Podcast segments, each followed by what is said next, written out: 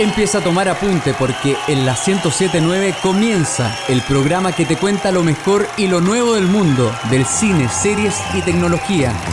Es hora de Fan Site. Conduce Héctor Tito Vergara y Feña Hernández. FM Sombras, siempre contigo. Sean todos bienvenidos a Fansite por FM Sombra 1079. Hoy día, sábado 30 de mayo, el último sábado de este mes del año 2020, el grandioso año para algunos, en realidad para nadie. Eh, soy Héctor Tito Vergara y les damos la bienvenida a este programa el día de hoy y por supuesto queremos saludar también con ustedes un fuerte aplauso para el señor Fernando Hernández. ¿Cómo está Feñita? Hola, hola, ¿qué tal? ¿Qué tal? ¿Cómo andamio? ¿Cómo estadio? Eh, hace frío. Son días distintos, son días tristes, son días complejos. Eh, pero aquí estamos para entregarle un poquito de buena onda, ánimo, cariño y estupideces varias. Así es, aquí tenemos a Sam Winchester y ahora Ya. representando Otra vez, ya a Castiel de ya, los po. Supernatural con ustedes. Un No fuerte aplauso para el señor Francisco No, yo- Panchito Romero. No, yo me niego, me niego a, a que me saluden de esa forma. Sí, lo siento, el- lo siento. No lo compare. No, pues viejo. Como que no, oye, estamos celebrando porque se viene la última temporada de Supernatural. Entonces yo soy Sam, ¿Qué? el Junta. Estamos, Perdón, yo soy. Dean, el Junta es Sam y tú eres Castiel. ¿Ya? Oye, te está pero obsesionado. Y más encima tiene nueva temporada la serie. No tenía idea, weón. 15 Qué temporadas, horrible, compadre, 15. 15 Podría- temporadas. Podrían renovar otras otras series. pues. Sí. Renuevan solamente esa. Oye, Oye, un par de. Yo pensé que iban a estar par más de series contentos. para hoy día. Pero yo sé, yo sé que la gente en sus casas sí está contenta porque estamos nosotros de vuelta, al igual que todos los Eh. sábados, de las 20 hasta las 22 horas. Y por supuesto Uh. también, si quiere comunicarse con nosotros, lo puede hacer a través de nuestras redes sociales, como por ejemplo en Twitter e Instagram, que somos arroba fansitecl, y por supuesto también en Facebook, en fansite.cl. Nuestro sitio web también www.fansite.cl y por supuesto nos escuchan a través de la 1079 para toda la provincia de Melipilla y por supuesto también para Chile y el mundo a través de fmsombras.cl. Así que chicos, los supernaturales de este programa, ¿qué les parece si nos vamos a los titulares? En Fansite, estos son los titulares. Se suma un nuevo enemigo implacable y poderoso. HBO Max se une a la competencia de streaming. Netflix estrena Dark y Prime Video se la juega con la serie de Sergio Jadwe. See you later, alligator. Repasamos la vida y obra del cocodrilo de Hitler, quien falleció a los 84 años. Viejo, ¿dónde estamos? A 10 años del último capítulo de Los, revisamos cuáles son los mejores y peores últimos capítulos de las series de TV. Exclusivo de Fansite. Paula German, la reconocida doblajista nacional, conversa con nosotros sobre la industria del doblaje en Chile y aquí en Fansite nos unimos al rescate. Lápiz y papel. Series documentales y los adelantos de junio para que tomes nota en los recomendados de Fansite. Y así que les damos la bienvenida junto a Fernando Hernández, junto a Francisco Panchito Romero y quien les habla Héctor Tito Vergara. Esto es Supernatural Fansite. El sitio donde confluyen todos los fans. Escuchas Fansite por la 1079 FM Sombras. Y eh, por supuesto quiero informar a la gente que si se pierde este programa, se perdió los de la semana pasada o quiere volver a escucharlo, simple, lo puede hacer a través de nuestras versiones podcast, podcast, perdón, como también Uy. nuestra versión, eh, soy el señor Fursi el día de hoy, como Sí, también anda ahí apurado. en la versión eh, de completa del programa que está disponible en Mixcloud. Junta, ¿podrías contarle a la gente dónde puede escuchar nuestro podcast? No. Uno anda apurado y el otro anda taimado. Yo lo digo, está en Ya. Spotify, Apple Podcast, TuneIn, Google Podcast y en Mixcloud la versión completa y en un montón de otras plataformas porque ya no ya ni nos acordamos con cuál está, en cuánto está. Pero está en varias En plataformas. muchas. Vamos a sí. subirnos a YouTube algún día, ¿o no? por Sí, estamos supuesto. esperando que el Tito haga las gestiones.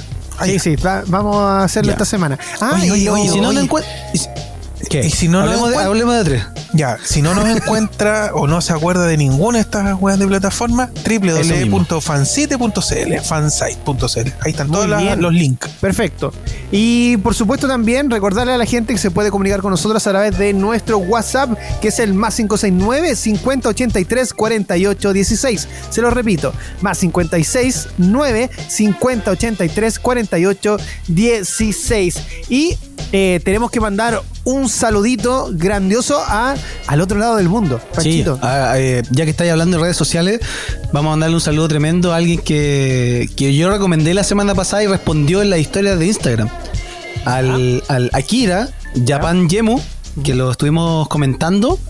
Y nos respondió, así que nos mandó un saludo muy grande. Gracias por el apoyo. Y, y nada, po, que nos invite para Japón. No, te Sí. Oye, gracias maestro.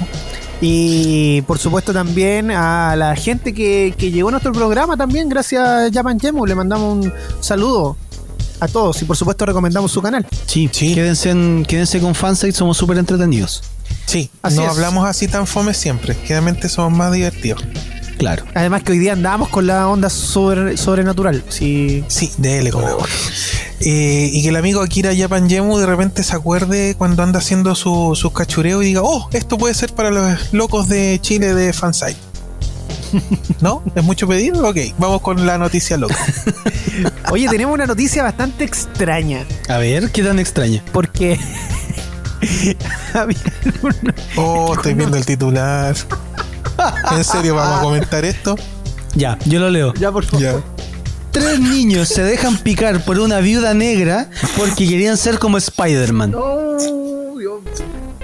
A ver, que levante la mano el que no se quiso tirar de un techo para pa, pa, pa creerse Superman. Eh, no, yo no lo hice por lo menos. Yo quería hacer la mole, me metí debajo de, de ripios. Bueno, este episodio sucedió en la provincia de Cha- Chayanta, cerca de Potosí, en Bolivia.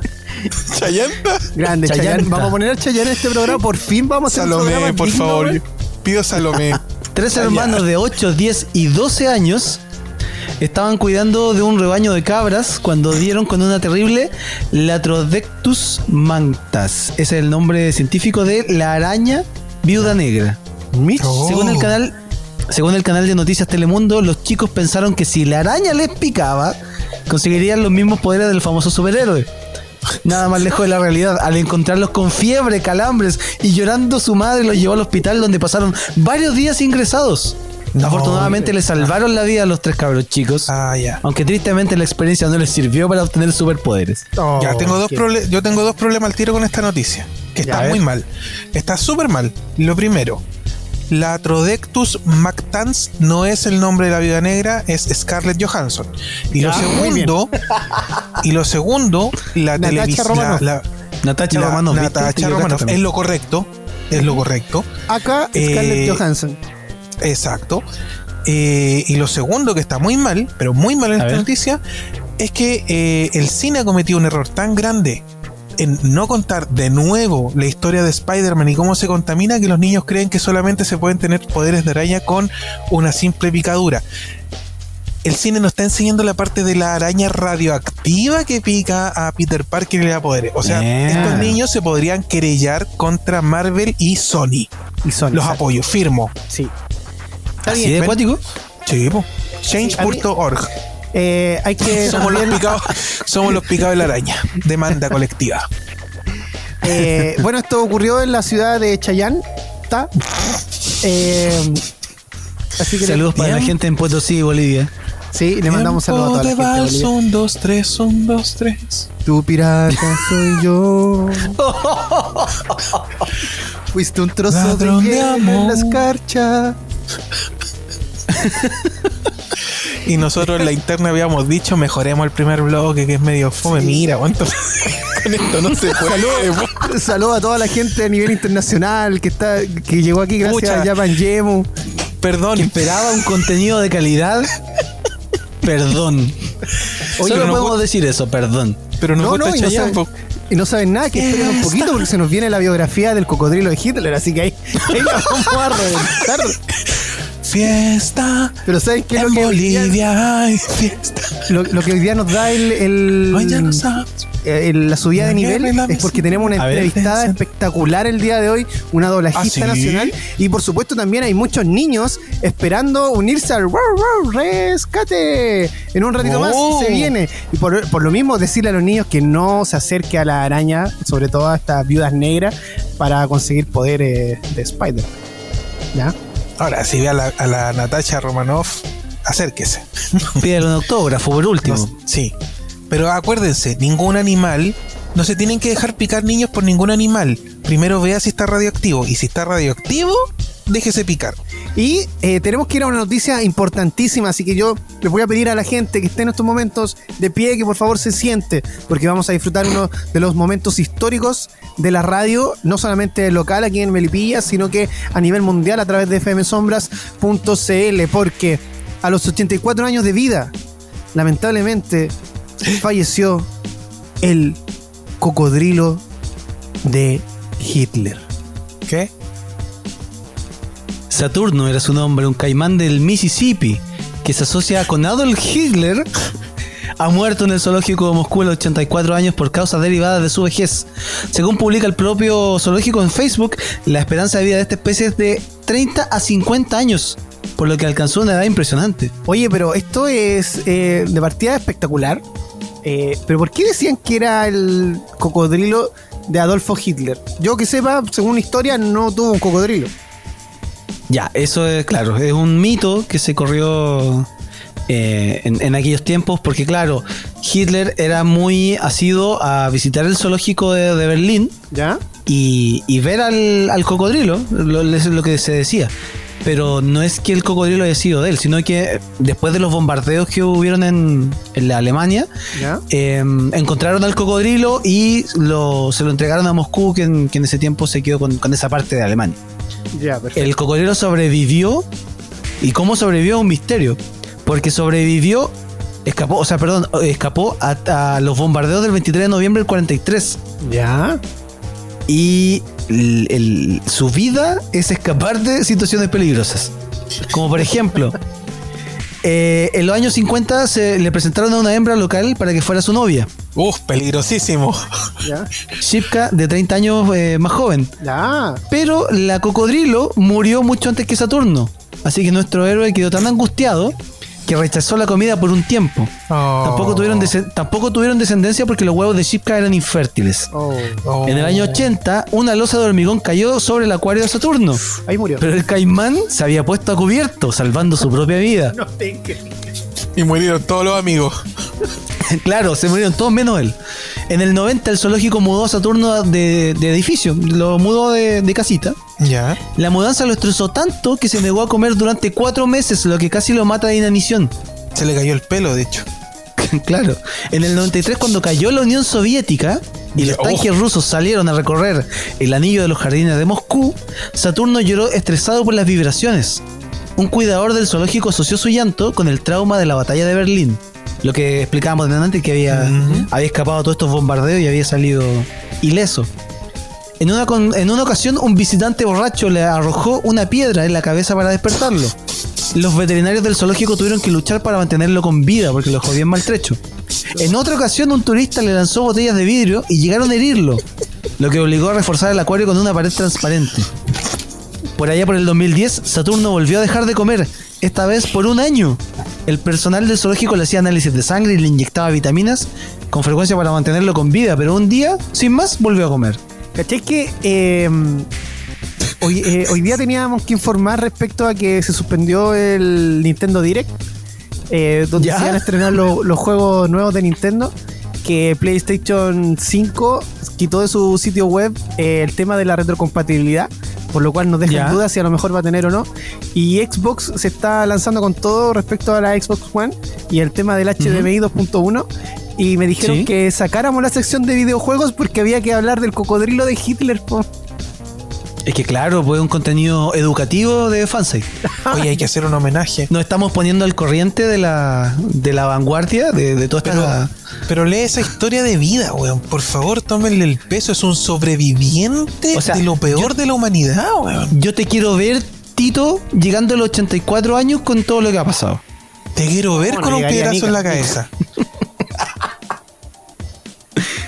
No, Nika, Nika llegó. Eh, Bueno. Quiero reiterar las disculpas a toda la gente del extranjero que nos escucha. No siempre damos estas noticias, a veces damos unas peores. Pero bueno, así funciona la pauta. Bueno, el último dato que les voy a dar de, Ay, hay de más, ya. Saturno. Pero es necesario darlo. Sí. ¿Ya? Le encantaba que lo masajearan con un cepillo, pero cuando algo no le gustaba, destruía los adornos de hormigón de su acuario y los recogedores de comida de acero. Oye, esta media hora se nos ha ido totalmente volando y les aseguramos que viene información importante porque vamos a hablar Porfa, de quédense. Evangelion. vamos a hablar de Evangelion, Porfa. las mejores y peores series. También vamos a hablar de la nueva temporada de Dark que estrenó tráiler hace poquito y nadie lo entendió, pero no importa, lo disfrutamos igual. Es, es Dark. Por supuesto. Oye, pero tan, tem- tan temprano nos vamos a la, a la, a la tanda. Sí. No sé, pues, usted- ustedes saben los tiempos. Vámonos a la pausa Sí. nomás. Pero Sí, antes sí, denle a la pausa. campanita y suscríbanse. Ah, no, ese es. No, nada que. No. Y por Sí, supuesto. eh, no, dime, Manchito. No, que recordemos las redes sociales porque nos estamos yendo muy temprano. Ya, ¿cómo nos piden en Twitter, Facebook, Instagram, Tito?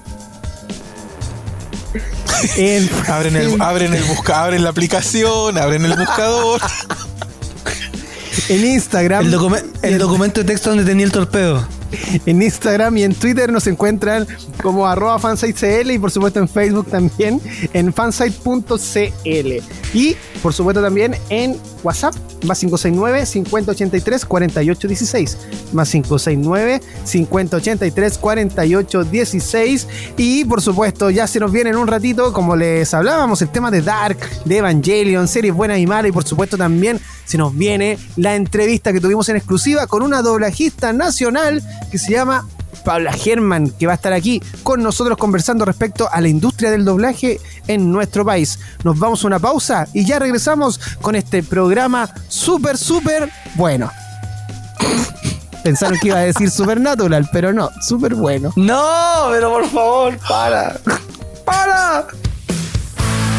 Continuamos cultivando tu fanatismo. Sigue Fansite por FM Sombra. Regresamos a Fansite por la 1079 para toda la provincia de Melipilla y por supuesto llegando para todo Chile y todo el mundo a través de fmsombras.cl.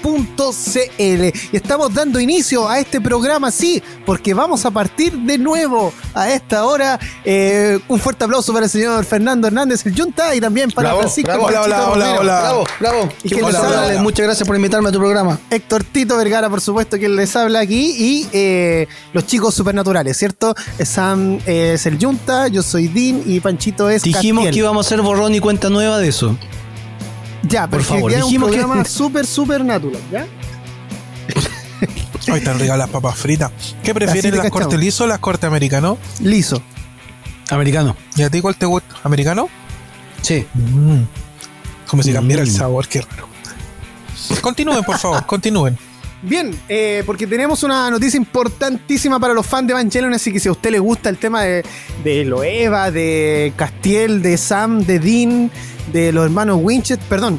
eh, Para, de- para, para, loco, para. Es que se viene la temporada 15, va- tiene que continuar porque Loco. quedó en pausa por el coronavirus. Este programa ya partió mal, por favor no lo sigamos destruyendo más. No lo eches a perder más. Ya, si no, partió mal el programa. Si, eh, son las informaciones que entregamos nosotros también. Además, que igual toda la gente, yo sé que está esperando la noticia del cocodrilo de Hitler. Sí, súper eh, esperado.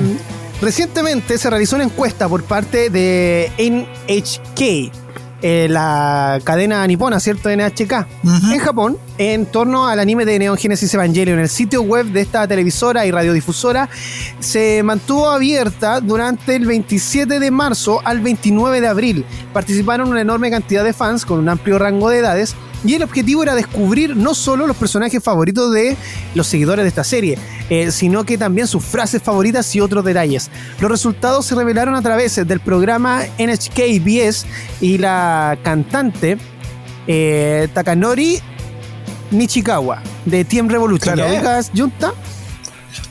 Eh, sí. Esta que no. Esta que Nori. Dije Takanori. Eh, no importa, pero Team Revolution es su nombre Sí. artístico. Así es. Timoteo Revolution, totalmente. Maraco Revolution, tiene varios nombres. Bueno, entonces, sin preámbulo, nos vamos a dar los resultados. Y eh, partimos de- del 10 hasta el 1, ¿no? Yo sé que los fans de Evangelion deben estar Sí, preocupadísimos para ver quién se quedó con el primer lugar. Porque según esta encuesta, en Japón, en el décimo lugar está el personaje de Gendo Ikari. No sé qué te parece. Oh, el papá. Oh, mm, muy abajo. Muy abajo, Muy ¿te abajo, porque- Yo sé que ni siquiera lo habría puesto. No, me cae mal a mí. Sí, pero es el motor de la trama, po. Es el que genera mal todo. padre, mal padre. Sí, bueno, gracias a él Shinji tiene tantas trancas. po. Y gracias a él, uno de los peores padres de la animación, eh, abusador de mujeres, em, complota contra la, la humanidad. Un gran hombre. En el noveno lugar tenemos a Maya Ibuki. Me gusta. Maya es una de las ayudantes de directas de mm, la científico, de la. ¿sí? Está en el centro de, de operaciones de NERV. Sí, sí, es la, es la de Melenita. Sí, ¿cachai? la rubia. Sí, sí. Me gusta, me gusta su diseño. Bacán, Pero yo creo que está bien en el lugar número 9, ¿cierto? No era como para que Sí, sí, estuviera más no tiene mucha injerencia en la trama, pero es muy regalona del público nipón, ¿sí? En el lugar número 8 se encuentra un queridísimo personaje que es la mascotita, el pingüinito Pen Pen. Oh, qué grande. Yo lo tenía en peluche y me lo robaron. ¿En serio? Sí. es uno de los nuevos. De hecho, es una especie nueva. Eh, porque Neon Genesis Evangelion se sitúa en un futuro distópico y en ese futuro las aguas cambiaron del planeta y es un pingüino de agua cálida. Tenemos en el lugar número 7 a Ryoji Kaye. ¿Cuál El, el? Kaji, el Kaji. Sí, pues Sí. también es un- uno de los que mueve la, la trama por detrás.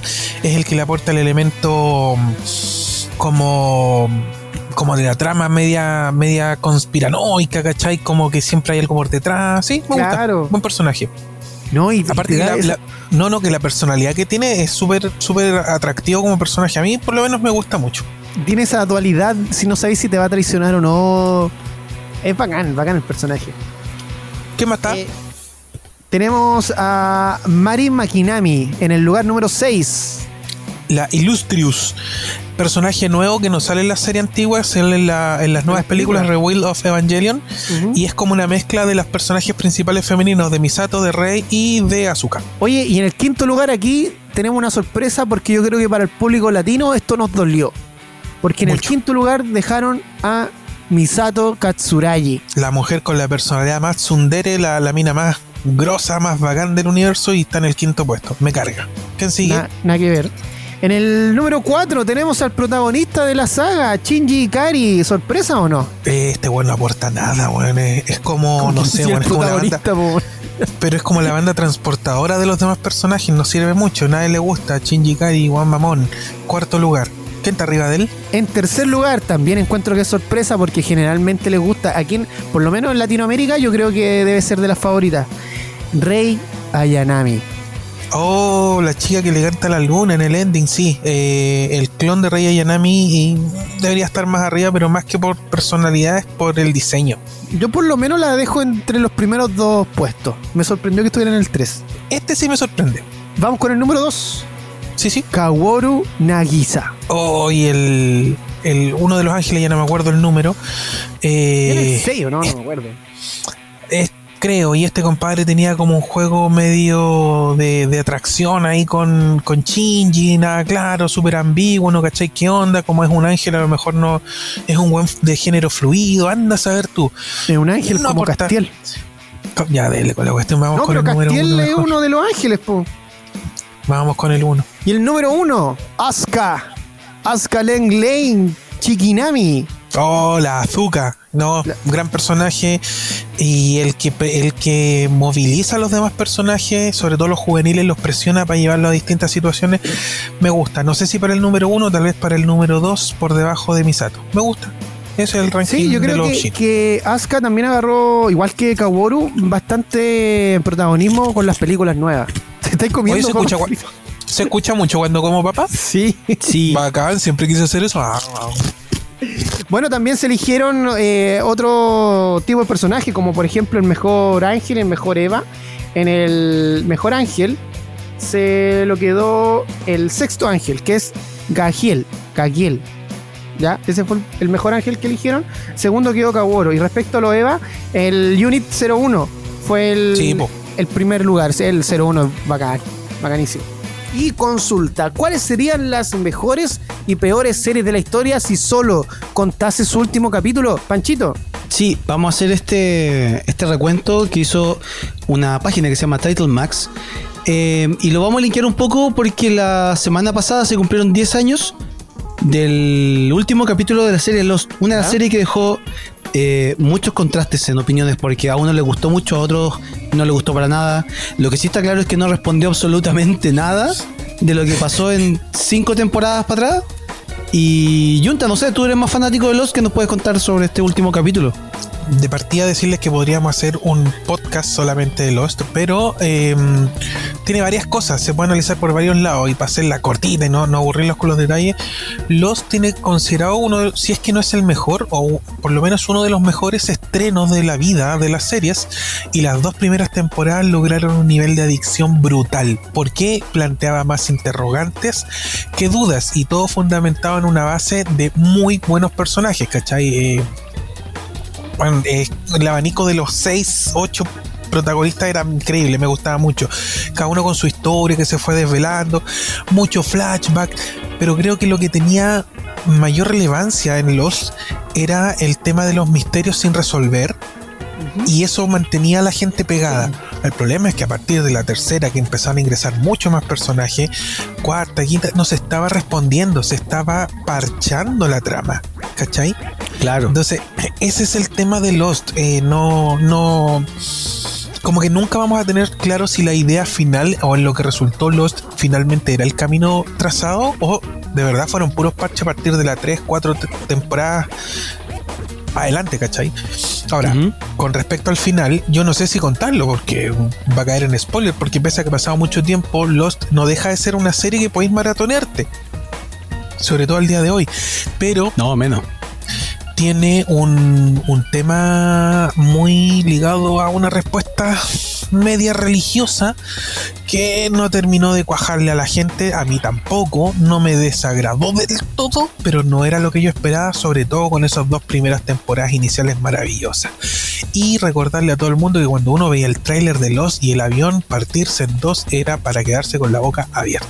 Ya, como les contaba, la, el sitio Title Max em, hizo esta, esta lista. Eh, son en total 100, pero vamos a nombrar solamente las 10 mejores y las 10 peores. Aprovechando un ranking de IMDB de las 100 series más populares de la historia y que ya se han terminado, y, agarraron la puntuación del capítulo final de cada una de ellas y lo ordenaron en función a la nota que tienen en IMDB. ¿Cachai? Entonces, las 10 mejores series eh, del, del 10 al 1 eh, encontramos a Spartacus, Sangre y Arena, Parks and Recreations, en el 8 Friends, el 7 Hannibal, el 6 The Americans, el 5 Person of Interest, el 4 Avatar The Last Airbender, el 3 The Office, la versión británica de la serie, en la 2 Chernobyl, y según esta lista, la mejor serie según su capítulo final es Breaking Bad. Buena. Ya. Hablábamos de Lost y Lost, lamentablemente en esta lista, aunque ustedes no lo crean, está en el número 75. Aquí yo estoy molesto porque no veo a los Venegas. Lo que ya habla de, desacredita esta lista. Y lo de Breaking Bad no me sorprende. Fue un fenómeno Breaking Bad. Fue un fenómeno. Sí, Sigue siendo. Lo de los Venegas, lo de los Venegas Sí. te lo puedo justificar porque, claro, la serie no tuvo una importancia internacional. Son todas series que han tenido público internacional y la, la puntuación que se les da en IMDB es, em, es eh, mundial. Y en las 10 series, las 10 peores series según su último capítulo, A ver, a ver, me gusta. también vamos a ir de atrás para adelante. ¿Ya? Está The Good Wife en el Ya. 10, en el 9 está Baywatch. Baywatch. No tenía idea En que el- un capítulo final ya. En el 8.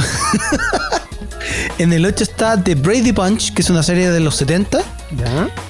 Aquí vamos a ver, aquí va a haber pelea. En el 7 está How I Met Your Mother. No, bueno, si el final no era muy bueno. No. Ya, o sea, Pero, pero, estamos, estamos- pero se quedó Ted con Roy. Ya. Yo- con. Sí, pero, pero el capítulo, digamos que no fue de los mejores. No, no fue de los mejores. La serie, la serie, de hecho, está súper bien puntuada, pero el último capítulo sí deja mucho que desear. Eh, no En el número. 6, sí, en el número 6 está Pretty Little Liars. Ya. En el 5 está True Blood, esta serie de vampiros. Sí. Ah, le gusta el Tito, seguro. Sí. En el número 4 está Dexter. Dexter, mira. ¿El laboratorio de Dexter? No, no el laboratorio de Dexter, no, no, Ah, la serie no, de no, no, del- Dexter, asesino. En el tercer lugar, o sea, en el, vamos de- a- hasta el último, hasta el peor, está Game of Thrones. Uf, Uf, yo lo he dejado los primeros por Se la sabe. que Mm. me dio. En el segundo lugar de las peores está Two and a Half Men. Yo creo que fue por el cambio de, de Aston Kutcher. O sea, esa- esa- esos capítulos no tuvieron absolutamente casi nada de sentido. Y el- la serie con el capítulo más malo según esta lista es House of Cards. Oh, mira tú. ¿Influenciará la salida de este compadre? Sí, yo creo. Aparte que igual hubieron hartas desavenencias con otros actores. Y bueno, ahí vamos a tener que dejarlo al debate de los, de los que nos estaban escuchando. Si es que vieron House of Cards y si les gustó o no. Oye, ¿sabes qué? Me sorprende también que no, no sé en qué lugar estará, a lo mejor está, pero más atrás.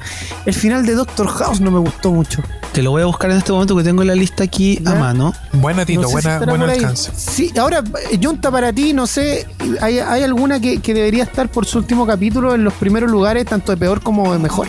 Yo creo que es que no sé, yo creo que está en la lista, por si lo, lo pilláis por ahí, Panchito, X-Files. Yo soy fanático. Am, Mira, The. X-Files está, está en el número 83. The Good Wife sería la 100, por ejemplo, para que te la idea. Eh, 91 de The 91. Good Wife. vaya, se me pega la vista en Game of Thrones y, y no dejo de pensar cuál habría sido tu final ideal, Tito. Oh, yo, yo hubiese preferido a la Khaleesi quemando todo y, eh, y siendo ella la, la heredera del trono. Ah, ya, e- eres más aterrizado. Yo tenía una orgía en la cabeza entre todos, pero no viene el caso. Yo creo, yo creo que el mejor final de, de- de Game of Thrones es que hubiese terminado dos temporadas antes. Sinceramente, eso ya era como para seguir estirando el chicle. La temporada 7 igual era buena, me gustó. Eh, yo creo que la batalla final, yo soy fan de la, de la área, pero se me hizo que no debería ir por ese rumbo. Tal vez sí que la área lo haya eliminado. Hoy con estamos contando spoiler. Estamos, estamos contando spoiler, dejémoslo ahí. Habían preguntado por Doctor House, está en el número 26. Ah, Ya. ya. Eh, otras series conocidas como Buffy, La Casa de Vampiros Sí. en el 29. Ya. Los Sopranos en el 34. em, Narcos en el 38. Vamos a compartir el, el enlace para que vean Ya, pues, el, el total, la lista de los 100. Para que vean qué serie es mejor o peor según su último capítulo. Seguimos en Fansite por FM Sombra 1079. Hoy día, sábado 30 de mayo, ya despidiendo el mes de mayo. Queda poquito ya para decirle chao, mayo. Y eh, por supuesto, ahora llegó el momento de hablar de la plataforma de Netflix porque cerrará tu cuenta si no la has usado en el último año. ¿Sabían esos chiquillos que podía hacerlo? No, y me acabo de fijar. ¿Quién, quién paga una cuenta y no la usa? no, po. No, no, no, no. Con los tiempos que, que corren ahora, o sea, pagar algo y no usarlo es como tirar Es que no es lo, no es lo mismo, po. Yo tengo una cuenta y no he pagado. No, no pues es ahí te la cortan al tiro. No. No, no. Yo, por ¿No? ejemplo, les doy un ejemplo ahora o después de que hablen ustedes, para dar contexto. No, tírala no, tírala no. Ya, yo tengo una cuenta que dejé de usar porque mi polola me comparte su cuenta porque en realidad Netflix ya no me llama tanto la atención. Hay muy Sí. poco contenido que me guste. De hecho no hay. Y me comparte su cuenta si quiero ver alguna de las mil y no tengo ningún problema, ¿cachai? Pero me llegan correos de no se ha procesado su pago, ¿no? Porque puse una tarjeta de crédito mala y, y ahí me están tratando de cobrar y no pueden. Pero no le digan al tío Netflix. Y, y básicamente mi cuenta sigue activa. Lo que no está es con el servicio prestado. No estoy pagando. Ah, ya, ya, Ya. Entiendo, entiendo. Ya, eso. Continúa, Tito. Claro, o sea, Desde- te guarda, te guarda la- lo- tu, tu favorito, tu guarda. Ya, perfecto. Si yo cambio una tarjeta que puedan cobrar, se me reactiva el servicio. Pero la cuenta Claro. siempre estuvo. Exacto. Eh, y bueno, si usted también es de los que todavía tiene el CDF, de lo de baja, no, no, por favor, no lo tenga. no el lo. CDF, el Fox Premium, Todo eso, ¿ya? todos los premium. Eh, en Netflix lo último que queremos es que las personas paguen por algo que no están usando, dice la compañía en un comunicado. Eh, si no quieres que Netflix cierre tu cuenta, deberás confirmar que quieres seguir siendo miembro a través de algunas notificaciones que te llegarán a tu correo electrónico. Eso significa que si tú tienes la cuenta pagada y no la has usado durante un año porque compraste la versión de 10 años, por ejemplo, que no existe, pero estoy inventando, eh, Netflix va a decir, ya, oye, este tipo en un año no lo ha usado, así que vamos a darlo de baja para no seguirle cobrando. Ahora, eh, bien Mm. esperar un año, pero ¿por qué no esperar tres meses no y darle de baja? No, O sea, les pues, conviene si- a ellos. Claro, Si son las cuentas, te, te cancelan la cuenta, independiente del pago. Oh, se puso llora la cosa. Por, por ejemplo, a mí me va a llegar una notificación y me va a decir, Fernando, usted no está pagando, pero tiene una cuenta. ¿Desea, sigue interesado en seguir con nosotros o le borro la cuenta? Y Como yo no contesto, me van a borrar la cuenta y me tendré que crear una de Ya, y ahí se van todos, creo que como decía adelante, se van todos tus favoritos, tu lista, todo. Exacto, exacto. Ya, Ahora entonces. es como usuario. Antes de que vayáis con el tema de Dark, les cuento una infidencia. Cuéntale. Dale a ver. Ayer, ayer me llegó un correo de, o sea, no, perdón, abrí la aplicación de Spotify y me apareció una encuesta. Ya. Ya. Estaban preguntando em, si yo aparte de Spotify ocupo otra plataforma pagada. Ya. Ya. Y, y te preguntaban también si al estar pagando otra, otra suscripción, tú pensabas en dejar la cuenta de Spotify. Ya. Ya. Y entonces las preguntas que seguían era, si nosotros, eh, o sea, dependiendo de tu plan, si nosotros te ofrecemos otro plan a tal precio, ¿tú te quedas, eh, te parece indiferente o te irías? Así que parece que se vienen cambios en la plataforma de Spotify, te- hay que estar ojo. Sobre todo con esto del- de los impuestos. Del impuesto, claro. Claro, yo creo que por ahí puede que a lo mejor haya una rebaja o que Spotify se haga cargo de ese impuesto y no te suban el plan. Claro. Ojo que Spo- Spotify no son números totalmente azules en el último tiempo. Aparte, As- claro. Así que ojito ahí. Y yo creo que sí le comió una puta mercado eh, YouTube Premium y YouTube Music gracias a mis comentarios con mis amigos. a mi recomendación. Sí, yo creo, yo creo que le conviene más a Spotify a lo mejor bajar un poco los precios que perder toda esa gente que le está pagando Obvio. todos los meses. Además que, que, por que ejemplo, a Luca. Deezer tiene un catálogo igual amplio como- y, y mejor calidad de sonido que Spotify, pero no es tan popular como, como la otra plataforma. Claro, Tidal también sacó una, una suscripción mucho más barata porque Tidal se, car- se caracterizaba por tener suscripciones caras. Y ahora bajó los precios, tenía acceso y tenía eh, música sin pérdida. Sí, pues Tidal es mucho más, más calidad. Está Bien. entretenido eso. Sí. Próximo programa. Entonces vamos a continuar con Netflix porque lanzó el día martes el tráiler de la nueva y última temporada de Dark. ¿Qué les parece eso, chicos? Bueno, Bien. Sí, es que me eh, puse a buena. comer papas, perdón. Ah, ya, muy bien. No, yo tengo, que, yo tengo que ser sincero, no he visto la Yo serie. vi la primera temporada. Solamente vi los resúmenes de Te Ah, lo resumo nomás. Eh, yo la vi la primera. Es- son temas que a mí me, me encantan, son muy de ese tipo de series. Pero por alguna parte se me hizo pretenciosa y, y me dio la sensación de que no tenían todo el control de lo que estaban creando. Y dije, "Mm, me voy a tomar con un chascarro, Ah, con un porrazo y no estoy para eso porque tengo que trabajar. Adiós. Y me puse a. Y dejé la, la primera temporada finalizada y no vi más. Bien, oye, en el 2017 Netflix apostó por una serie dramática sobrenatural y de ciencia ficción llegada desde No Alemania. Sus creadores, eh, en español es sobrenatural, por si acaso yo. Eh, sus creadores, eh, Baran Boodar y Jan Fries, realizan una serie donde la mayoría de los sucesos se sitúan en el presente, pero la serie va desarrollándose en distintas épocas. Una locura de viajes temporales de la que eh, no puedes desconectar para no perderte nada. O sea, tú estás haciendo tu cama viendo la serie, no, olvídalo, te vas a perder de algo importante. El estreno de esta serie será precisamente el día del fin del mundo, en la serie, el 25 de junio, perdón, 27 Ah, de ya, junio. sí, sí. ¿Ya? Eh, Ah, y aquí mismo lo dice en la noticia, una fecha reseñada en la serie como el Día del Apocalipsis. Eh, no es casualidad la fecha elegida entonces. Así que ya saben, 27 de junio se viene la tercera y última, definitiva, temporada de la serie alemana Dark, disponible en Netflix.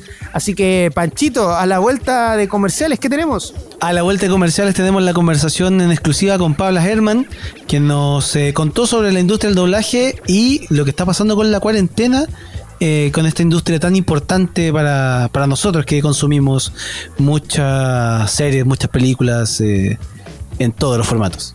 Así es, así que nos vamos a una pausa y ya regresamos con la entrevista a Pabla German aquí en el Fansite por FM Sombras. Presiona Start para continuar la partida. Sigues en Fansite por FM Sombras. Regresamos a Fansite a través de FM Sombras por la 1079 para toda la provincia de Melipilla. Y atención, llame a los niños si es que quieren.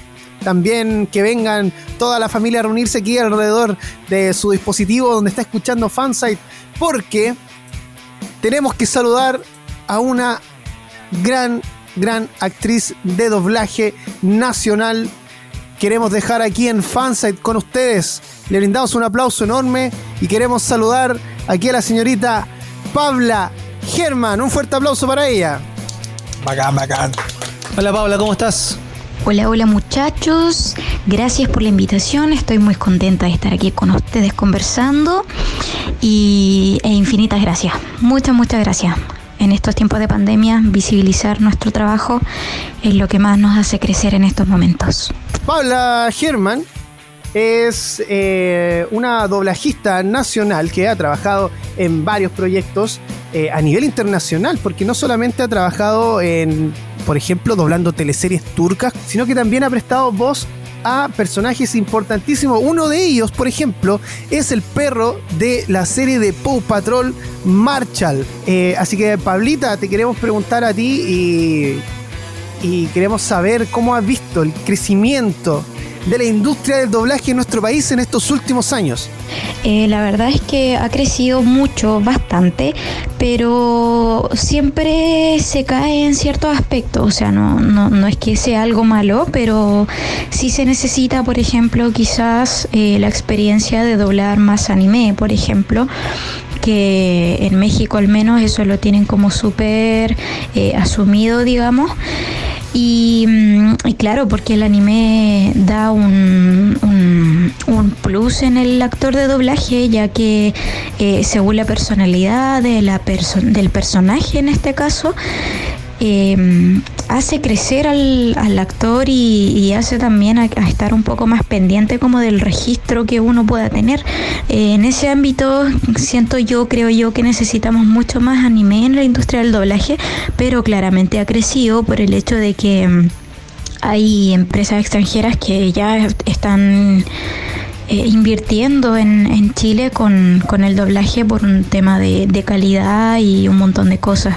Pero sí siento que le falta un poco. Oye, yo quiero, quiero preguntar también, quiero, quiero preguntarte si comparado a nivel latinoamericano, ¿cómo crees que estamos? Si estamos a la altura de países de esos que dominaban la industria del doblaje latinoamericano, onda México, Venezuela, que yo recuerdo que eran los que dominaban. ¿Cómo estamos nosotros frente a ellos en la actualidad? Eh, por supuesto que Chile está dentro de los países más solicitados y lo hablo con conocimiento de causa, puesto que eh, ya hay estudios recientes de que demuestra de que las empresas están prefiriendo el doblaje chileno por sobre el venezolano, por ejemplo. De hecho, con el tema político en Venezuela de lo que está pasando, eh, tuvieron que cerrar muchas industrias y muchos de esos doblajes pasaron a Chile.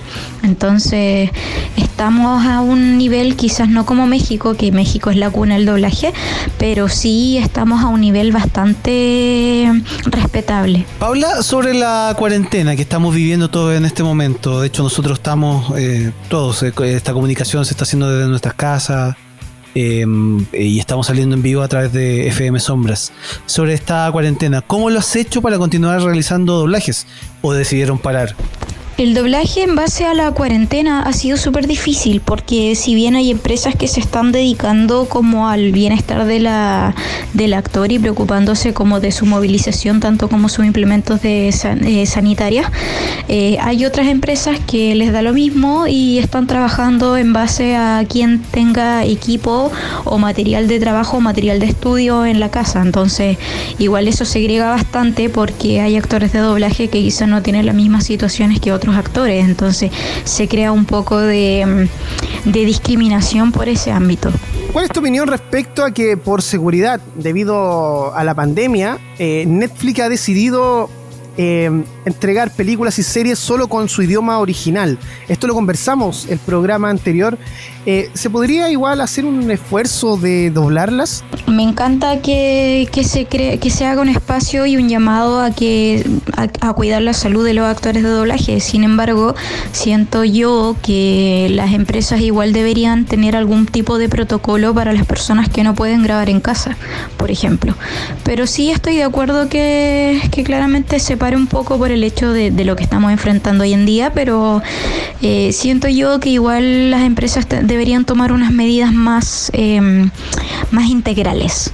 Y sobre tu trabajo, aquí, aquí te quiero preguntar sobre tu trabajo. ¿Qué tan importante para ti ha sido ser la, ha sido ser la voz en español de este personaje tan querido, este perrito Marshall? Cuéntanos un poquito de eso.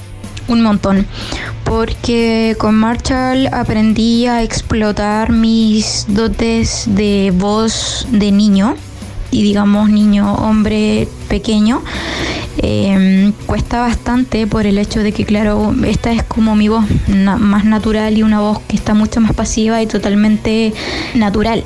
Pero, pero Marshall eh, ha sido un crecimiento enorme y me gusta porque está marcando generaciones. Entonces, igual es bonito que, que, se me haya dado como esta oportunidad de, de poder darle vida a un personaje tan querido como él.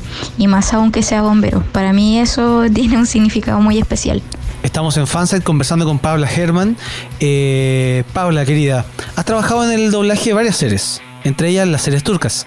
¿Cuál ha sido el personaje con quien más te has emocionado o empatizado más de lo que debías? Uno de los personajes más polémicos que tuve en teleseries turcas eh, fue um, Kansu, que la actriz original se llama Leila Tanlar. Em, interpreté ahí al, a, una de las gemelas cambiadas de la teleserie Paramparcha que las dieron en, Canal 13. Eh, eh, fue heavy porque de primera, claro, es adolescente, obviamente, eh, luego tienen un cambio gradual en donde eh, están más grandes, por lo tanto el trabajo de voz se tiene que aumentar un poco con ejercicios de respiración, con un montón de, de, recomendaciones también de, de, nuestros directores en este caso, y mm, em, para obviamente potenciar y, y como dar la, la, interpretación de que, de que han crecido un poco. la Kansu tuvo muchos problemas emocionales en su vida y problemas románticos muy marcados. Em, de hecho, ahí hasta se roba un bebé, ¿cachai? Entonces es como súper, eh, es súper trágica su vida, entonces después se vuelve un poco loca y la histeria, eh, si bien con el cuerpo es un poco más fácil de interpretar, eh, con la voz se hace un poco más difícil porque la gente no está viendo tu cuerpo, sino que está escuchando solo tu voz. Entonces eso fue lo bastante polémico y bastante complicado, pero que a fin de cuentas salió un bonito trabajo. Y llevándote al mundo del cine, has puesto la voz para personajes en películas como Suspiria y The Witch, películas que son espectaculares y que aquí en Fansite nos gustan mucho.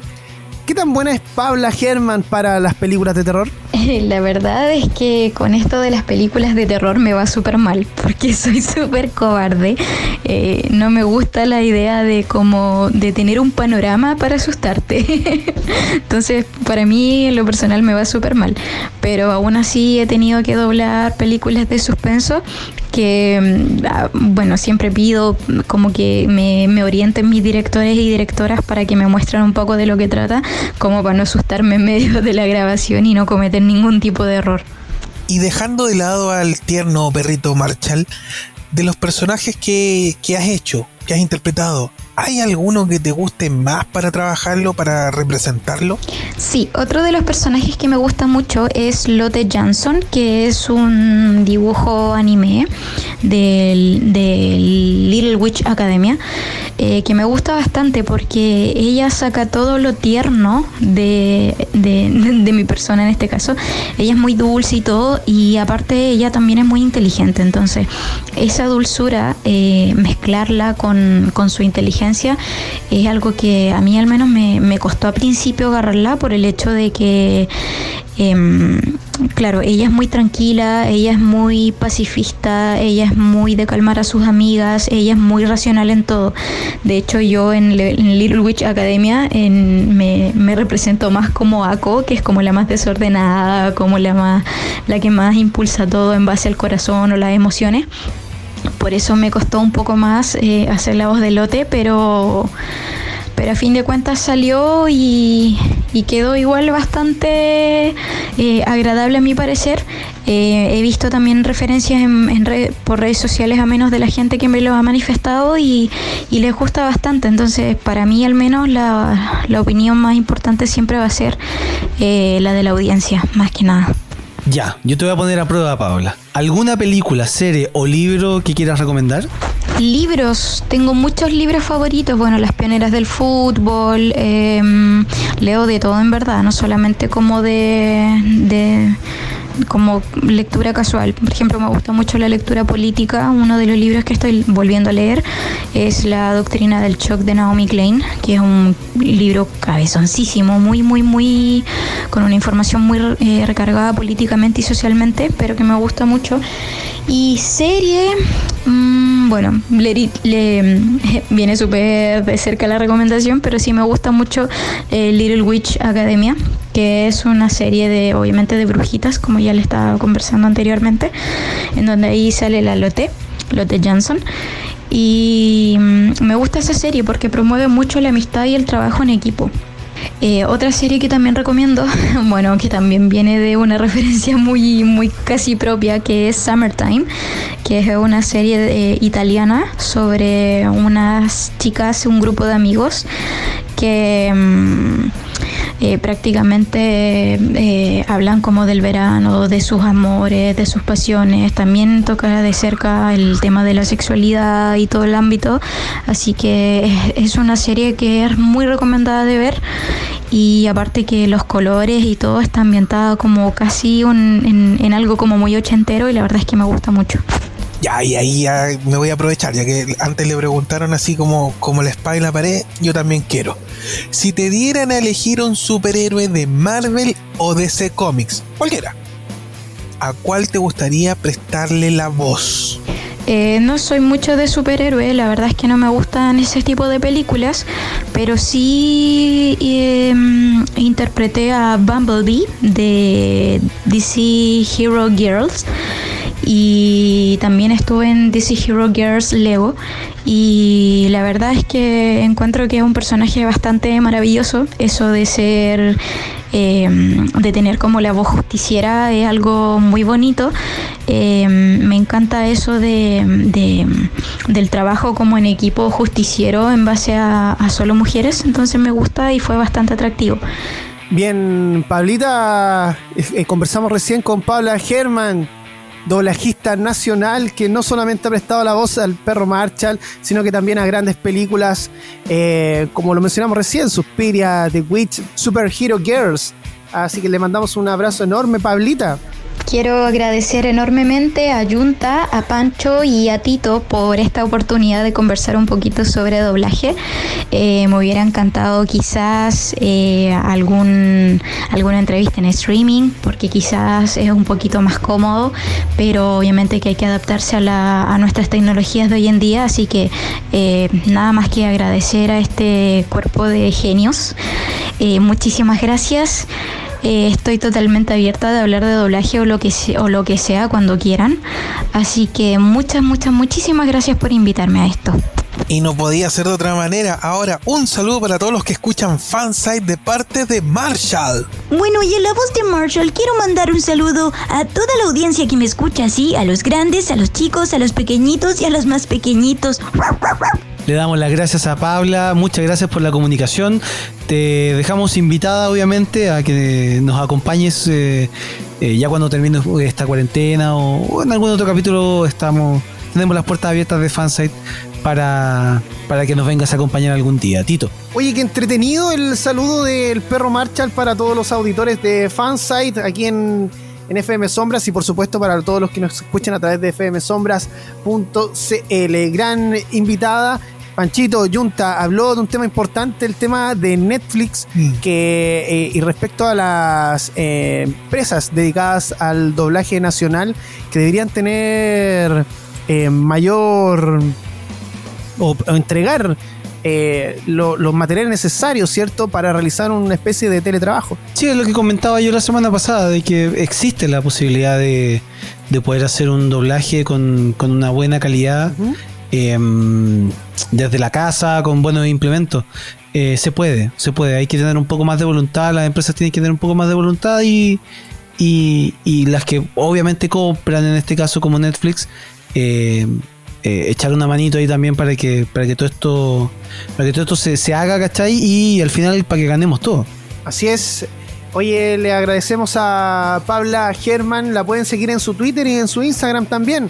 Eh, Germán Pabli, con doble N. Germán Pabli. La pueden encontrar a nuestra querida amiga, porque ya desde ahora es amiga de Fansite, ¿cierto? Desde la casa, de la casa. Sí, pues totalmente. Y recuerde comunicarse con nosotros a través de nuestro WhatsApp. Lo puede hacer al más 569 50 83 48 16. Más 569 50 83 48 16. Pensé que Manchito me iba a soplar, pero Ah, no. no. Eh, no. Ay, que me gusta No, pues gente- viejo, yo estoy preocupado del, de, de echar a andar este programa. Así es. Muy bien, sí. Eh, fue el que trajo la noticia del cocodrilo, sí, hay que decirlo. Oye, eh, Junta, aparte del perro Marshall, eres muy fanático de otras cosas también. Sí, los monos chinos. Me gusta la animación japonesa y les quiero recomendar una serie que vi hace un mes más o menos atrás. Y para serles honesto, eh, no me preparé mucho para este programa porque de verdad tuve algunos percances en la semana y mucho trabajo. Así que no estaba tan preparado y dije yo, pucha, no he visto nada nuevo que les recomiendo. Tate. Hace un mes atrás me vi una serie que se llama, es una serie de animación japonesa, se llama Yakusoku no Neverando. Que en realidad se llama The Promised Neverland. Eh, Ah, una sí, sí, claro, claro. es un manga de Kaiju Chirai que es, puta, es bomba. eh, eh, Esto es furor, esto está a punto de terminar ahora. Bueno, con, con todo esto de la pandemia se han retrasado tanto manga como animación japonesa en Japón y no ha salido todo, todo, todo el material final. Pero está en la recta final, no le queda nada para terminar esta obra y es de verdad alucinante. Mira, imagínense un futuro distópico en el año 2045. Imagínense un, orfanato muy bonito, en una loma, todo rodeado de verdecito. Hay una tía así media entre que parece monja, pero no es monja, que cuida a todos unos niños. Los niños son 37 niños que van de los, no sé, los 6, 7 años, 11 hasta como los 12 años, ¿cachai? Todo súper happy. Tenemos a, a nuestra protagonista que se llama Emma, que es una niña que cumple justo los 11 años. Hasta ahí, y tiene dos amigos que es Norman y Rey. Hasta ahí todo súper bonito, todo súper eh, happy, happy. Qué buena onda que cuida de estos niños. Pero a los 12 años, a los niños los vienen a buscar y como si los dieran en adopción, ¿cachai? Es como que cuando llegas a los 12 años te dan en adopción, no ves quién te adopta, pero los demás niños te celebran, te aplauden, lloran porque se les va un hermano, ¿cachai? Pero vas a una mejor vida, qué bonito. Y sale de la manito con, con esta cuidadora en el, en el camino, se van alejando de esta gran casa, ¿cachai? Casa muy bonita, y traspasan más allá de los límites que tienen permitido eh, recorrer los niños, ¿cachai? Que, es como un bosquecito. Y llegan unas puertas. Entonces va, van con, con uno de estos chicos y lo, y lo entregan y se van. Y todos los demás protagonistas se quedan así como, pucha, se fue, qué triste. Y se recuerdan que no le entregaron algo, que era un peluchito. Entonces como con ese sentimiento de qué hago, qué hago. Bueno, los niños siguen a la tía para entregarle el, el- el peluchito y, y descubren la verdad. Viejo, no los entregaban en adopción. Viejo, ni siquiera se lo entregaban a humanos. Hay unos seres reptiloides gigantes que Epa. toman a los niños a la edad de 12 años y se los comen. No. Weón, se los comen. Todo lo bonito del principio se transforma en algo grotesco, asqueroso. Hay niños de por medio, obviamente chocante. Entonces, estos dos cabros chicos descubren la verdad, descubren a los seres, descubren la confabulación de la cuidadora con, con estas criaturas y retroceden, eh, logran escapar, no, no, no levantan sospecha y vuelven a la. Vuelve eh, Emma con Norman, vuelven a la mansión, ¿cachai? Este hospicio y le cuentan a Rey, que es su otro amigo, la verdad. Incluyen a dos niños más, una niña y otro niño en, los relatos. Y dicen, bueno, nos están comiendo, cumplen 12 años y te llevan y no te vayas a un lugar mejor, te comen, ¿cachai? Entonces la gracia de por lo menos la primera temporada del anime, que es el que le estoy recomendando, se basa precisamente en la planificación de cómo huir de esta cárcel y de ser devorados por estos seres, siendo que estos tres protagonistas están en el límite de la edad para que los vayan a buscar. ¿Qué pasa? En el camino se va descubriendo que eh, la Tierra, recuerden, año 2045, tiene estas criaturas demoníacas, ¿cachai? Donde hay más humanos, existen más humanos. ¿Cómo nos vamos a arrancar? En los límites de- del bosque este que está alrededor de la casa hay unos muros gigantes. ¿Cómo los vamos a saltar para escapar? ¿Qué vamos a hacer con los niños más chicos? Y todo esto de, de la mano de estos tres protagonistas que son extremadamente inteligentes. The Promised Neverland es Bueno. bueno, de verdad es como estas series tipo los Juegos del Hambre, tiene un poquito de Maze Runner, como que vaya a encontrar algunos detalles de estas, de estas novelas como adolescentes, juveniles, medias, medias que tienen como elementos románticos, saca el romance y deja todo el suspenso y las carreras y las planificaciones y los grupos y los roles y se convierte en una serie fenomenal y que no deja de tener momentos bastante elevados en, no sé si violencia, pero gore, ¿cachai? Tiene momentos bien gore. Eh, tiene tres episodios, si no mal no recuerdo, cortita. eh, primera temporada, va a terminar el manga, por lo tanto ya creo que antes de fin de año sale el resto de la temporada que viene y es una serie que no pueden dejar de ver. eh, no te va a ahogar que tiene mucho de, animación japonesa y, y temas. No, esto calza como para cualquier realidad, ¿cachai? Bueno, véanla. The Promised Neverland es fenomenal. A mí me voló la cabeza la, la serie. Muy, muy buena. ¿Dónde la podemos encontrar? La verdad, creo que está disponible en Crunchyroll de forma mm, legal para que la vean, se suscriban. ya, ya. Pueden optar a estas suscripciones de 7 días gratuitas para que vean mucho animación y la ven de más esta maratón. O si no, en su página de streaming pirata más cercano. ¿Cuántos fancitos? En mi escala de 1 a 5 le estoy dando un 4,5. Ah, ya, o sea, te Sí, dejó bien. Sí, eh, puede ser porque eh, estuve en ausencia de ver algo que me llenara. Me recomendaron esto hace como harto rato y cuando la vi fue como, ya la voy a ver como por cumplir para decirle a, la- a mi amigo que la estoy viendo. Bueno, me los vi Ya. todos en dos noches. Oye, ¿y qué pasó al final con Shingeki?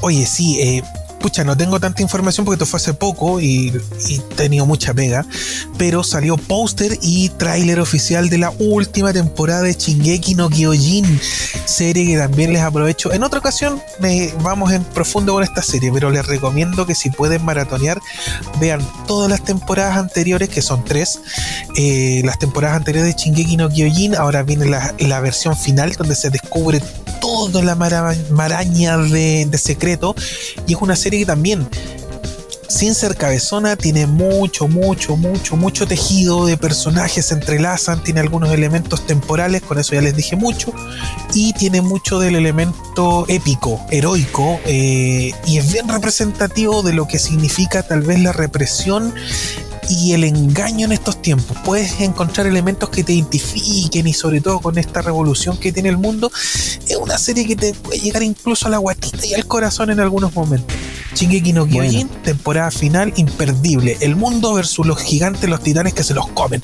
Así que para otro programa analizamos Shingeki no Kyojin, pero ustedes atentos con la temporada final. Eh, bueno, ahora tenemos que irnos a la información de otro servicio de streaming porque hace un ratito hablamos de Netflix. Pablita también nos habló del tema del doblaje que estaba ocurriendo en Netflix, pero se estrenó esta semana el, o mejor dicho, entró a la competencia de estos servicios HBO Max, HBO Max. ¿Llega tarde la competencia más fuerte para Netflix? ¿Qué opinan ustedes, chiquillos? Puede ser, sí, puede ser tarde, pero, o sea, el tema de las plataformas de streaming no es una cuestión que se vaya a acabar eh, en dos años más. O sea, Claro. Eh, se entiende que es por un tema de, de contratos, de licencias que se entregaban a, a otras plataformas. Pero se viene bien interesante la, la apuesta de Warner Media, que es el conglomerado Sí. que, que, que hace esta plataforma y que, y que, y que conjuga eh, contenido de un montón de sus canales, de, su, de sus productoras de cine. Está bien interesante. Claro. No, y de hecho, si usted cree que llega tarde a esta guerra de servicios de streaming, eh, si de llegar tarde llega, pero con la tarea bien hecha. Eso. Porque mm, desde hace 50 años HBO tiene una de las reputaciones más prestigiosas de la televisión, con títulos como The Wire, The Sopranos, Westworld, eh, Sex and the City, por supuesto también el fenómeno de Game of Thrones, que independiente del final, la serie nos mantuvo ahí cuántos años viéndola. Bueno, todas estas producciones estarán reunidas en el paraguas de HBO Max. Además, en el apartado de películas habrá más de 18.000 títulos, desde éxitos recientes como eh, Nace una estrella, como también clásicos como Citizen Kane. eh, y bueno, también las películas de los estudios Ghibli, así que se van a ir de Netflix, se van a ir todas para HBO Max. Mira. Jodió Netflix. Yo creo que el, el gran tema en esta competencia descarnada de, la, de las plataformas va a pasar por quién. Es quitarle el contenido a Netflix. Bueno, de hecho, de hecho sí, pero es que hay mucho contenido que le pertenece al, al ratón, entonces igual hay un tema. Pero eh, es quien amasa la mayor cantidad. Yo en un, en un principio te puedo creer que quien tenga más catálogo de, de películas en general. Pero la, la batalla la va a ganar el que empiece a hacer contenido de calidad constante. Porque no sacáis nada con tener dos tres cosas que hiciste este año, pero yo no voy a pagar tu plataforma por tres cuatro contenidos originales buenos. Necesito que me des muchos más o tu catálogo común y corriente, por decirlo así, sea tan nutrido que me valga la pena quedarme contigo. Sí, y reforzando un poco ese punto, eh, más allá de que a lo mejor te entregue una, una parrilla de, de cosas nuevas bastante interesantes, eh, sabemos que una de las cosas que más venden en este mundo, sobre todo en el mundo de la cultura pop, es la nostalgia. Entonces, que tengáis una batería de series antiguas como, como no sé, como Friends, como eh, Game of Thrones, que ya obviamente terminó y pasa a esa categoría, también le da peso porque la gente eh, si tú contratáis un, servicio y de repente, no sé, pues no sabéis qué ver, te vayas a la segura y decís, ah, quiero ver esta serie de nuevo. ¿Cachai? Entonces, eh, también le suma ese plus de que HBO eh, tiene cancha en este, en, en este sentido. Eh, bueno, también se espera para los fans la reunión de Friends y la compra de The Big Bang Theory. Eh, también se anunció con bombos y platillos la ansiada reunión de los protagonistas de Friends, serie por la que HBO Max pagó más de 400 millones de dólares para quitársela a Netflix, en un movimiento similar al que hizo para tener la exclusiva de The Big Bang Theory. El coronavirus ha aplazado el rodaje del especial que reunirá a Jennifer Aniston con sus compañeros de reparto, que pretendían... eh, eh, realizar una reunión, ¿cierto? Claro. No era un capítulo especial, eh, nada de eso. Era una especie de entrevista, conversar entre ellos respecto a lo que vivieron en aquella época cuando grabaron la serie. Es una serie muy querida por la gente, en especial la gente que, que vivió su adultez ahí en los 90 o su juventud en los 90. Sí, pues ahí me refería yo de que el, el factor nostalgia eh, aplica con todo, con, el, con este tipo de series como Friends o como The Big Bang Theory. Bueno, y no todo es perfecto porque también tiene sus debilidades, sus debilidades, perdón. Eh, un punto es que llega tarde, sí, está llegando tarde, pero también es más caro. Wow. ¿Cuánto más caro? Son 15 dólares, lo cual duplica el precio inicial de Disney Plus, por ejemplo, en Estados Unidos, que costaba 7 dólares. Y es superior al plan más barato de Netflix, que es de 9 dólares en Estados Unidos. ¿Ya? Eh, así que. Es caro, es bastante caro. Sí, bastante caro. Es caro porque O sea, cada una de las empresas de streaming, de entretenimiento, tiene que pensar no en solo ellos. Tienen que saber entender que mi producto tiene más o menos este tipo de contenido para este tipo de edad. Eh, por lo tanto es muy probable que también estén contratando este otro streaming junto conmigo. Entonces ellos no tienen que pensar en solo ellos, tienen que pensar en que el cliente lo está pagando en conjunto con otro servicio más.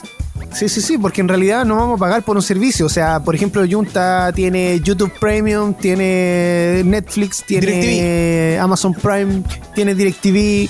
Entonces, eh, se entiende. Y por acá pasa lo mismo con, con Panchito, igual. Lo mismo conmigo.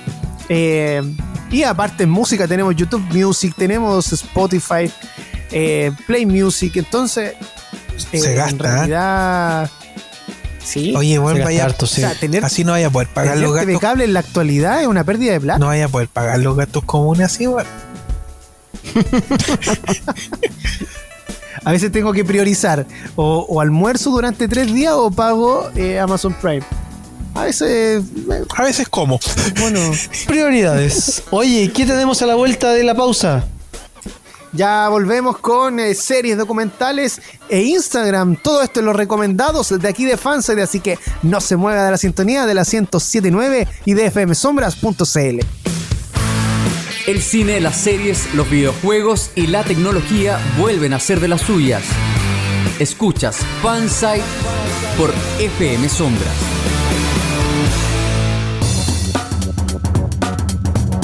Regresamos aquí a Fansite por FM Sombra 1079 para todo Melipilla y el Yunta, ya que nos recomendó un anime, rájese con otro ahora, pues en Netflix. ¿Qué le parece? Ya, pero no nos vamos a ir con el anime, vamos a ir con otro, otro género que a mí me vuelve loco y que es este. Eh, ¿Ya? De hecho, no es un género, son estas nuevas series que son un cúmulo de géneros. Por ejemplo, la primera, eh, Black Mirror, que es original de Netflix, que son una cantidad de temporadas con episodios, pero no son muchos episodios, uno, dos, tres, cuatro, otra tiene cinco, otra tiene seis, y son varias historias todas independientes. Hay muy pequeños elementos, y se lo dejo ahí al tiro como, como enganche, muy pequeños elementos que se van a repetir en el futuro en otras temporadas, pero no hay un hilo conductor, no, no están entrelazadas, son historias independientes y autoconclusivas. La gracia es que son todas ligadas a la tecnología y al futuro. Ya, son, son por ejemplo, el primer capítulo, la ciencia ficción, acá va a gozar. Es un, es un imperdible. Es un imperdible. De hecho, el, primer eh, o uno de los primeros eh, capítulos tiene que ver con una nueva red social, ¿cachai? Obviamente todo en un ambiente muy, muy futurista, que se maneja un poco distinto las aplicaciones, pero funciona con el tema de los me gusta, el que más tiene seguidores y todo, y eso equivale a tener dinero y accedes a cosas, y cómo al no tener acceso a eso o tener un perfil bajo, ¿cachai?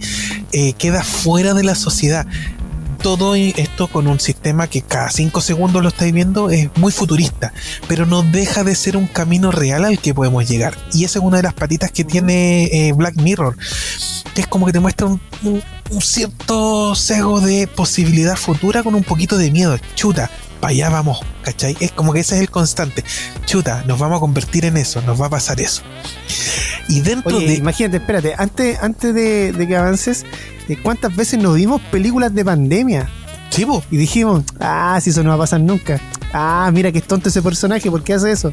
Mira, ese personaje no usa mascarilla y, sale en cuarentena. Chicos, miren lo que estamos viviendo. El mayor profeta o, vidente de la historia es la ciencia ficción. desde, por ejemplo, lo que escribía Julio Verne hasta esta cuestión de Black Mirror. ¿Cachai? Y es porque cuando echáis a volar tu, cabeza, las posibilidades son efectivamente tal vez hasta líneas temporales a las que podemos llegar. Dentro de Black Mirror, yo no puedo no recomendarles la tercera temporada que tiene el capítulo 4, uno de los mejores capítulos de una serie de la historia del universo desde el Big Bang en adelante. El famoso capítulo de San Junípero por favor vean ese capítulo, es una obra de arte de los capítulos de, y de las historias, ¿cachai? Es muy bonita, es una, son dos tipos de chicas, una tímida, otra un poco más alegre, son como se están juntando, eh, obviamente eh, está ambientado no en el futuro, sino en el pasado, en, en, una isla, en San Junípero, en una comunidad Pero cuando te explican quiénes son realmente estas personas y se liga a la cuestión futurista, eh, y sobre todo esta ruptura de leyes del tiempo-espacio van a quedar con la boca abierta, pero más que la boca abierta van a quedar con el corazón gigante. Es precioso San Juni, pero no les puedo contar nada sobre el capítulo, pero es precioso, muy en los tiempos de ahora donde tenemos un poco más abierta la cabeza.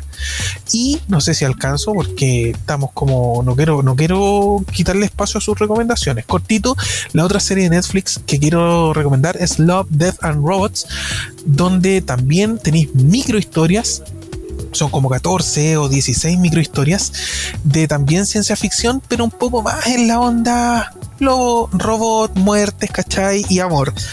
Dentro de estas locuras, ¿cachai? Son cortitas, son como de 8 minutos y son mucho más cortas que las de Black Mirror que duran como casi una hora cada capítulo.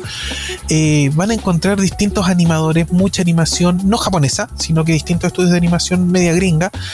Y dentro de todo eso, quiero que se queden con el capítulo 13 que se llama Sima Blue, que trata sobre un compadre muy futuro, muy eh, otra galaxia, que es como un artista de su época y que tiene un viaje espectacular entre cómo nace su obra, ya es top el tipo, cómo crea su obra hasta cómo se convierte en la propia obra. Es un viaje introspectivo, me cuesta mucho esta palabra de mierda, introspectivo, ¿cachai? Del artista y también es de esos capítulos que dejan con la boca abierta. Se llama Sima Blue, la serie es muy buena. Bien, bien. Oye, buena serie, yo la he visto ambas y totalmente recomendable. Y Panchito también tiene algo que recomendar. Sí, yo voy a ampliar en una recomendación que hice hace como dos semanas cuando les hablé sobre los contenidos musicales en las plataformas de, streaming. De streaming, sí. Sí. Eh, esa vez les nombré las que estaban en Amazon Prime y las que estaban en, Netflix. Y me voy a detener hoy en una, un documental eh, que se estrenó también acá en Chile a fines del año pasado como película, que es Spirits in the Forest, Los Espíritus del Bosque es el documental de. Es un documental de la banda Pitch Mode. Que narra las situaciones por las cuales seis fanáticos de la banda exponen sus vivencias personales relacionadas estrictamente con el vínculo que los une con la, con la banda. Eh, si tú esperabas ver un concierto completo de Pitch Mode, eh, te cuento el tiro que no es así. Eh, es una historia de cómo la banda influye en distintas personas. se seleccionan estos estos seis fanáticos em, eh, de distintas partes del mundo. Y, eso se va, se va juntando con la música y con el, con el proceso de cómo conocieron cada uno a, a la banda. Durante el, documental van contando sus historias y al final se reúnen en un concierto que dio The Beach Mode en, en un escenario muy bonito en, Alemania que se llama Teatro del Bosque. De ahí el nombre del, documental. Está muy bien hecho, está muy bien realizado, las historias están muy bien contadas y de verdad se lo recomiendo si que les gusta mucho la banda. Em, están en Amazon Prime y lo pueden ver eh, a la hora que quieran. Y en la otra recomendación que voy a hacer, em, y aquí voy a hacer un poquito más corto, Ustedes han visto la cantidad de cosas que se puede hacer en Instagram. Desde, no sé, lo, que se puede. Lo, que ahora se está transformando TikTok con los bailes y todo el cuento, los challenge. Hay Pueden seguirme en TikTok. Claro.